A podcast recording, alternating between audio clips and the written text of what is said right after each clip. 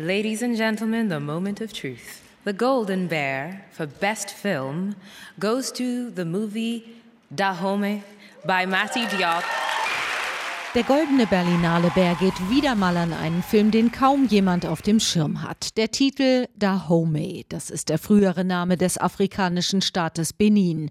Die Doku handelt von der Rückgabe kolonialer Raubkunst. Erzählt wird sie aus der Perspektive einer hölzernen Statue. Die Kriterien der Preisvergabe bei der diesjährigen Berlinale lassen sogar manchen Gewinner ratlos. I like to thank uh, jury.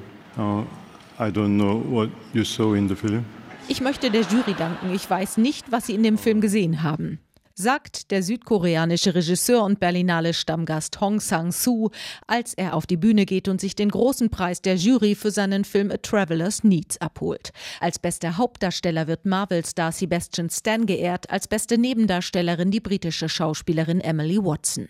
An der Seite von Killian Murphy spielt sie im Berlinale Eröffnungsfilm Small Things Like These die sadistische Oberin eines katholischen Klosters, in dem junge schwangere Mädchen drangsaliert werden. Eine herausfordernde Rolle.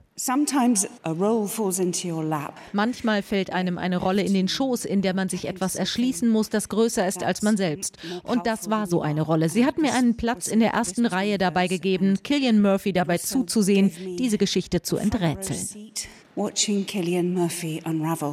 Den Preis für das beste Drehbuch erhält Matthias Glasner für sein Drama Sterben. Darin erzählt der Hamburger Filmemacher von seiner eigenen dysfunktionalen Familiengeschichte.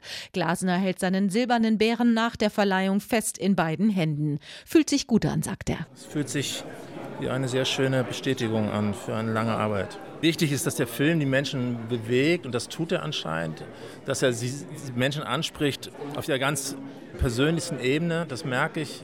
Seit Tagen werde ich angesprochen, alle drei Meter. Ich glaube, weil ich mich irgendwie geöffnet habe, öffnen sich andere Menschen auch. Und darum geht es letztendlich im Kino, dass die Zuschauer sich öffnen.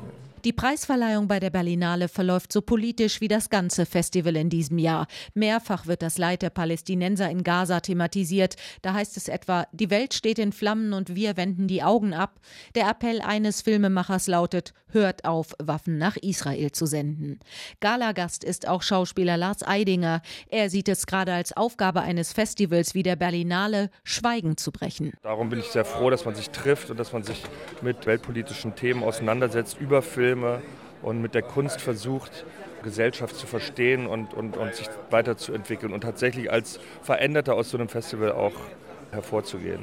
Auch das Festival selbst wird sich verändern. Im nächsten Jahr heißt es Neue Berlinale, neues Glück. Dann übernimmt die US-Amerikanerin Trisha Tuttle die Leitung des Berliner Filmfestivals. RBB 24 Inforadio vom Rundfunk Berlin-Brandenburg.